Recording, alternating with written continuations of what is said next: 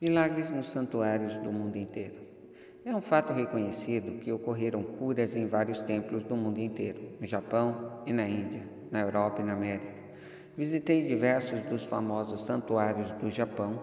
No famoso santuário de Abutsu há uma gigantesca estátua de bronze representando Buda com as mãos entrelaçadas e a cabeça inclinada, numa atitude de profundo êxtase contemplativo. Possui 13 metros de altura e é conhecido como Grande Buda. Ali vi jovens e velhos depondo oferendas a seus pés. Oferece-se dinheiro, frutas, arroz e laranja. Acende-se velas, queima-se incenso e recitam-se orações e pedidos. O que explicou-me a salmodia de uma jovem que murmurava uma oração. Depois, depois curvou-se toda e colocou duas laranjas como oferenda. Disse-me que ela perdera a voz e recuperara no templo. Estava agradecendo a Buda por ter recobrado a voz. Tinha fé em que Buda lhe devolveria a voz e seguisse a um determinado ritual, jejuasse e fizesse certas oferendas. Tudo isso contribuiu para inspirar a fé e a esperança, resultado num condicionamento de sua mente até a crença de ficar curado e o subconsciente respondeu a essa crença.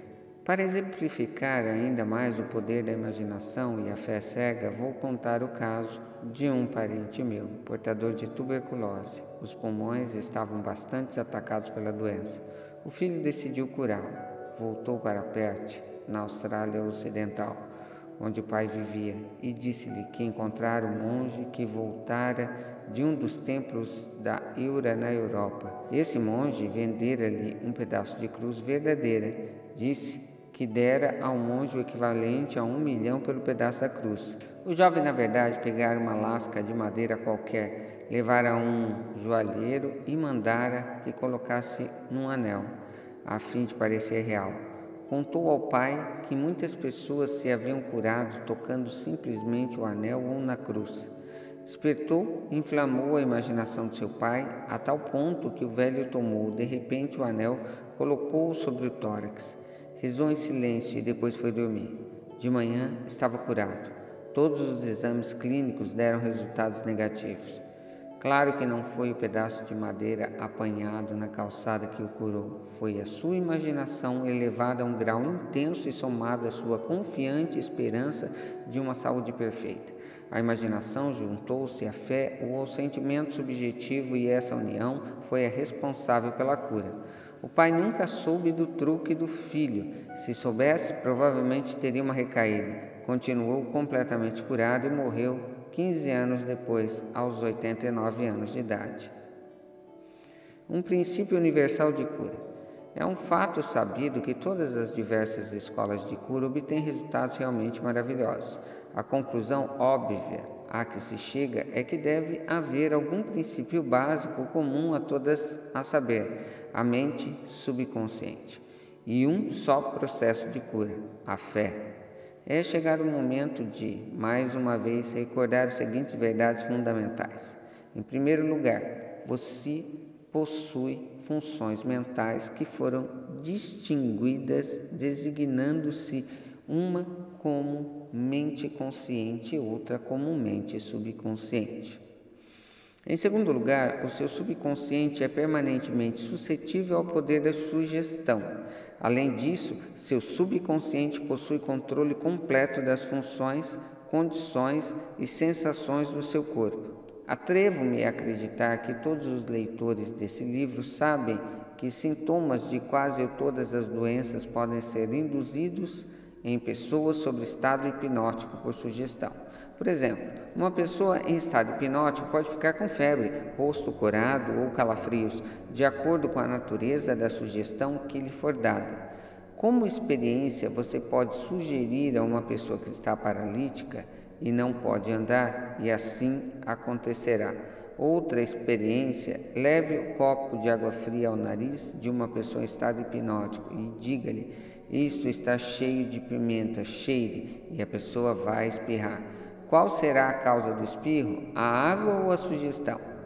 Se uma pessoa disser que é alérgica a uma flor, você pode colocar uma flor artificial dentro de um copo vazio junto ao seu nariz quando estiver em estado hipnótico e dizer-lhe que a flor e a pessoa é alérgica, ela terá sintomas alérgicos usuais.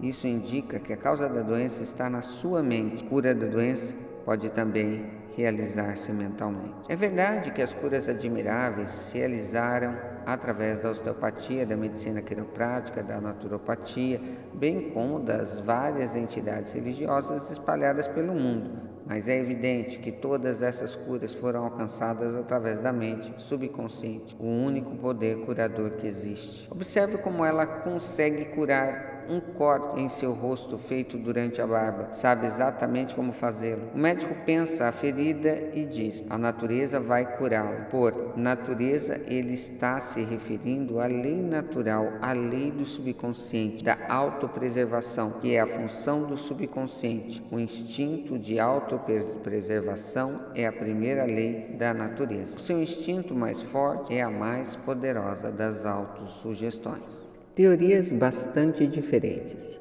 Seria cansativo e sem proveito discutir em profundidade as numerosas teorias propostas por diversas seitas religiosas e grupos da terapia pela oração. Há muitos que defendem a tese de que sua teoria, como produz resultados, é consequentemente a correta. Isto, como foi explicado nesse capítulo, não pode ser verdade. Você agora já sabe que todos os tipos de cura são possíveis. Franz Anton Mesmer, o médico austríaco 1734 a 1815, que exercia sua profissão em Paris, descobriu que, com a aplicação de ímãs no corpo doente, podia conseguir curas milagrosas. Também alcançou curas com diversos outros pedaços de vidro e metal. Suspendeu essa forma de tratamento e afirmou que suas curas se deviam ao magnetismo animal criando a teoria de que essa substância era projetada do curandeiro para o paciente. O seu método de tratamento das doenças passou a ser por hipnotismo, que passou por isso a ser chamado mesmerismo. Outros médicos disseram que suas curas se desviam à sugestão e nada mais. Todos esses grupos, psiquiatras, psicólogos, osteopatas, quiropráticos, médicos de todas as igrejas, utilizam o singular poder universal que existe no subconsciente. Cada um pode sustentar que sua cura se deve à sua teoria, mas o processo de todas as curas é uma atitude mental positiva e definida, uma atitude interior, uma maneira de pensar que, em suma, se chama fé a cura se deve a uma esperança confiante que atua como uma poderosa sugestão sobre o subconsciente, libertando seu poder de curar. Duas pessoas não se curam por poderes diferentes. É verdade que cada uma pode possuir seu próprio método ou teoria, mas há um único processo de cura, que é a fé. Há um único poder de cura, o subconsciente. Escolha a teoria, o método que preferir e pode ficar descansado que, se tiver fé, alcançará os resultados que desejar. As opiniões de Paracelsus. Felipe Paracelsus, famoso alquimista e médico suíço que viveu em 1493 a 1541, obteve grandes curas em seus dias. Foi dos primeiros a afirmar que hoje um fato científico óbvio ao dizer quer o objeto de sua fé seja verdadeiro ou falso, os efeitos obtidos serão os mesmos. Assim, se eu tiver fé na estátua de São Pedro, como deveria ter no próprio São Pedro, em pessoa obterei os mesmos resultados que teria obtido de São Pedro.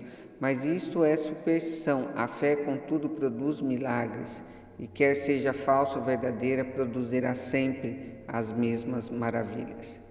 As ideias de Paracelsus também foram escolhidas no século XVI por Pietro Pomponazzi, filósofo italiano contemporâneo de Paracelsus, que disse: Podemos facilmente conceber os efeitos maravilhosos que a fé e a imaginação podem produzir, especialmente quando ambas as qualidades são intercambiadas entre os pacientes e a pessoa que os influencia. As curas atribuídas à influência de certas Certas relíquias são o efeito da imaginação e da fé. Charlatães e filósofos sabem muito bem de que, se os ossos de um esqueleto qualquer forem colocados no lugar dos ossos de um santo, o doente não deixará de experimentar os efeitos benéficos, se ele acreditar que são as relíquias verdadeiras. Portanto, se você acreditar nos ossos de um santo para curá-lo, ou se você acreditar no poder terapêutico de certas águas, obterá resultados graças à poderosa sugestão feita ao seu subconsciente. É, este é o último que efetua a cura.